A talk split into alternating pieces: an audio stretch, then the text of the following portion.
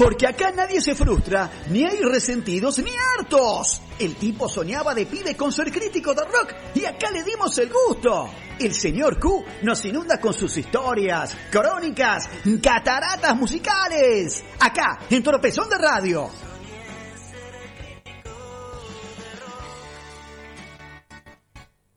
Buenas noches. ¿Usted soñaba con ser crítico de rock de pibe? Soñé con ser crítico de rock. Y también de Fórmula 1, dígalo. Y también. Claro, las dos cosas. Pero eh, eh, eh, me gusta la mutación que estoy llevando a través de los años. Porque empezamos con el automovilismo, pasamos por el deporte, ahora venimos por el rock. Después de acá, de, dentro de tres años, Y Dios dirá. no sé qué vamos a hacer. Pero bueno, queridos amigos, queridos radioescuchas, hoy vamos a... Diputado nacional, termina. ¿Por qué no? ¿Por qué no? Queridos eh, radioescuchas, queridos amigos, vamos a empezar eh, en este ciclo, hasta que termine en algún momento, Cuéntenos. la historia del rock argentino. Ajá. No de- ¡Cataratas musicales! Muchas gracias, Pablo. Sí, porque todos decimos rock nacional, rock nacional, rock nacional. Es argentino. Pero en realidad es el rock argentino. Mm. Quedó el rock nacional. Entonces, bueno, si vamos a hablar del rock argentino, muchos tenemos más o menos en claro dónde arranca, cuál fue el momento del Big Bang. Sí, yo sé. Pero No voy a hubo un. Bang antes. Dígame, a ver, para usted, ¿cuál fue el Big Bang? No, sí, el Elvis argentino. Muy bien. Mm. Punto. Mm, eh, hacia mitad de los años 60 empezó a caer la popularidad del tango entre la muchachada. Sí. Un sonido nuevo y rupturista llegaba desde Europa, capitaneado por los Beatles, el rock and roll. Por supuesto que los flequilludos de Liverpool no lo habían inventado, sino que expandieron por el mundo lo que habían abrevado de Chuck Berry, Jim Vincent, Carl Perkins, etc. Pronto empezaron a surgir grupos que intentaban hacer esa música, y el más popular de todos, tanto que llegó a ser figura estelar en la TV, era un muchacho panfileño, vestido con ropas de cuero, jopo obligatorio y movimientos pélvicos dignos del mejor. Elvis. Sí. Roberto Sánchez, o mejor dicho, Sandro y los de Fuego.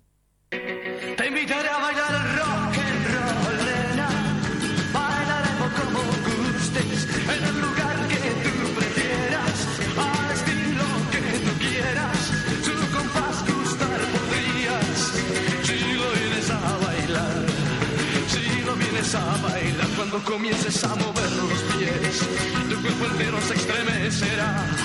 Su melodía pronto gustarás, y de mi furia te contaré. Esto que estamos escuchando es una versión de Sandro Rock and Roll Music, tema de los Beatles que en realidad era de Chuck Berry.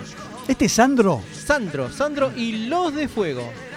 Sandro se dedicaba a hacer versiones castellanizadas de canciones originales en inglés, como lo demostraron los dos discos que se editaron en 1965, Sandro y los de Fuego y Al calor de Sandro y los de Fuego. Este fue el inicio de Sandro. Tuvo un par de años más haciendo rock and roll, después ya cambió a la famosa balada latina, Sí, balá, melódico. al melódico. O sea, Sandro es fundador entonces de. de- de- En de- parte sí. De los Sí. primeros. En parte sí, porque digamos fue Ribete dentro del de rock toda nacional. la camada, de toda la camada de, de imitadores o de rockeros que en cierta manera imitaban a, a Elvis, porque digamos Elvis era la figura internacional, ubiquémonos en lo que era en los años 60, lo que era la, lo que llegaba del- de- desde por la televisión o por la radio. Sí, una explosión en la histeria todo el, del Claro. rock del- de los Beatles que y viene hay después. imágenes de, de cuando eh, Sandro estaba en, en Sábados Circulares de Mancera, Mm. que tuvo hasta problemas de censura, porque decían, ¿cómo puede ser que este muchacho revolee la pelvis de esa manera? Claro, sí, sí. sí. Pero bueno, mientras tanto, al calor de esas masas rockeras, una movida de bohemios, artistas de distinta índole como Michael Greenberg, Pipo Lernú, Morris, Pajarito Saguri, Qué nombres. Javier Martínez, Tanguito, Miguel Abuelo, pululaban por el centro porteño, en un circuito que iba desde el bar La Perla en Once, el bar moderno sobre calle Corrientes, Plaza Francia, hasta el boliche La Cueva de Pasorotus, en Pueyrredón casi Juncal. Justamente en el verano de 1966, en las playas de Villa Gesell, entre Morris, Pajarito y Javier, no me llores. ¿Qué Y a que luego se unirían Jorge Navarro y Antonio Pérez Esteves, se formarían los Picnics, en que en junio de 1966 eh, grababan la considerada primer canción de rock nacional, que era composición propia de Morris y Pajarito y se llamaba Rebelde.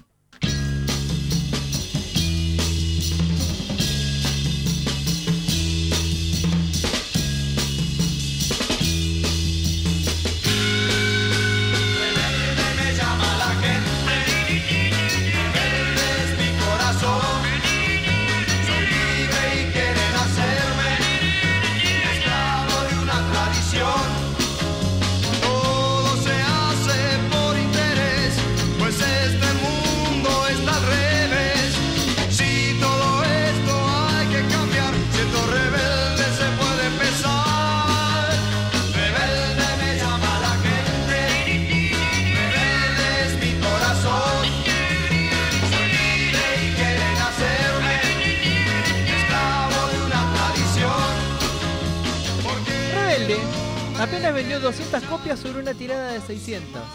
Pero sin embargo, eh, tuvo una gran repercusión porque ellos tuvieron la graciosa idea de eh, salir por calle Corrientes a dar vueltas arriba de un camioncito Ah, to- tocando esta canción rebelde así con un par de guitarras, una batería arriba de... No sé si en un rastrojero, mire lo que le digo. No, eh, no, no era un rastrojo, era un Ford viejo, me parece. Y... Eh, y no era batería, sí, o sea, batería, sí, claro, era un platillo y un Sí, redoblante. y un No entraba todo. No Yo, entraba yo pensé que era la camioneta esta de Ica. ¿Cómo era la, la estanciera con las puertas abiertas atrás? y- No, no, era con era, caja. era Ah, una, chata sí. con caja. Sí. Eh, y hubo todo un revuelo, porque fueron, digamos, la acción de marketing estuvo buena. Se fueron por calle Corrientes Mm. tocando rebelde, rebelde. Y bueno, obviamente, la gente, la- y enseguida vino la policía a ver qué pasaba. Con Con Gañato, esto del Gañato. 66, claro. Claro, en pleno época muy, dura. sí, sí. Sí. O sea, pongámonos en ese contexto. Mm. En pleno engañato. Los detuvieron. por ¿no? supuesto. Fue la mejor propaganda. Esos melenudos de campera de cuero. De ahí viene la, la frase coafer de seccional. Le cortaron el Claro, pelo, lo raparon. Está la placa en Gessel. No, y aparte. ¿Sí? Está la placa en Villa Gesell. De ese primer lugar donde tocaron los Bitnik. Mira vos. Mm, 107 y 1 creo que era, si Mm. mal no recuerdo. Al lado del Hotel Arcoiris. buen dato. El, Ah, el primer lugar donde tocaron los mirá vos. Sí, seguro. No, y eh, eh, poniendo un poco más en el contexto, eh, lo que era pesado también era para la vida en sociedad, era todo el aparato represivo, que era para la música, o acuérdense que también en esos años había racias a los albergues transitorios. Mm, Gracias al albergue sanitario estaba el, el comisario Meneses. Que era el que te cortaba el pelo en la seccional, y además era el tipo que allanaba los albergues transitorios, los hoteles, eh, Los pasajeros hoteles, del sí. amor, mm. ¿Sí? eh, y que te mandaba al frente con la familia. También. Mm. Donde encontraba una trampa, el tipo te denunciaba Sí. con la mujer, con tu esposa, con tu esposo, con el que Mm. fuera el, el trampusi del Sí, momento. cosas No. que son a hoy parecen Sí. inimaginables, pero bueno. Sí. Era, era, era, digamos, cómo vivía esa sociedad argentina de, de los años 60. ¿Me repite, por favor, los beatniks? ¿Quién formaba para...? Eran Para quedarme con el dato. eh, Pajarito. Pajarito Saguri Mm, y Morris, que fueron los compositores de la canción. Javier Martínez mirá, Manal. a la batería, claro. Sí. Ya hablaremos de ellos. Sí. Más Jorge Navarro y Antonio Pérez Esteves. Bueno, esos dos Ellos fueron los, eh, digamos, los efímeros beatniks. Ahí está, Porque- fama efímera de Claro, esos tipos. fama efímero, Fama sí. efímera. Bueno, cerramos el capítulo de hoy hablando del primer hit de rock nacional. Un Ah, grupo de rosarinos que había llegado a Buenos Aires en 1965, llamándose los Wildcats, luego los Gatos Salvajes, Claro. que tras grabar un fallido primer disco, también llegaron a formar parte de la movida de la cueva. Tanto que esta canción, de la que vamos, estamos hablando, la empezó a componer Tanquito en el baño de la Perla de Once. Mm. Y la terminó de escribir un joven talento llamado Lito Nevia, que junto a Ciro Fogliata, Kai Galifi, Alfredo Tot y Oscar Moro serían los... ¿no? Sí, una selección. Todd, que era hit, que Moro, que fue después Cerú, y la Claro. Jugando máquina. la primera división. Sí, Sí. sí.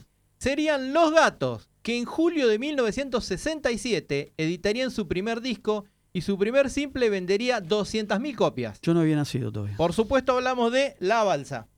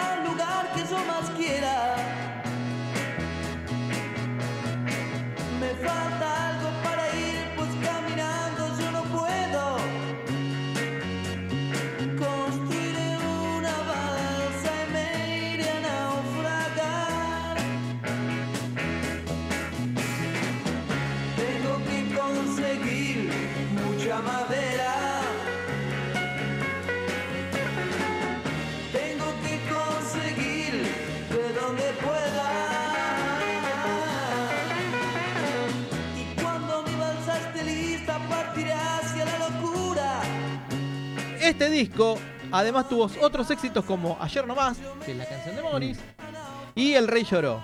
Luego los gatos grabarían cuatro discos hasta su separación en 1970. Los gatos 2, Seremos amigos, Beat número 1 y El rock de la mujer perdida, en los que la guitarra era ejecutada por un joven nacido en la paternal, Norberto Napolitano, alias Papo, en que ayer se cumplieron 15, sa- 15 años de su muerte. Hincha de San Lorenzo, que Dios lo tenga en la gloria. No lo sabía, tenía ese dato, Sí. curiosamente. Lito, acaso sería la primera gran figura del rock nacional. Tanto que en 1970 sería protagonista de la película El extraño de pelo largo, dirigida por Julio Porter, junto a Liliana Caldini, a quien después sería famosa, era una modelo que se había hecho famosa por una propaganda de cigarrillos Chesterfield. Claro. Y bueno, después se hizo más famosa por ser esposa de Cacho Fontana en los años 70. Y tener las mellizas. Y las famosas mellizas. Fontana Caldini, Caldini Fontana. Exactamente. Así que bueno, este es el primer eh, capítulo de una larga historia que vamos a llevar en esta temporada número 11 de número 1 de Tropezón de Radio. Y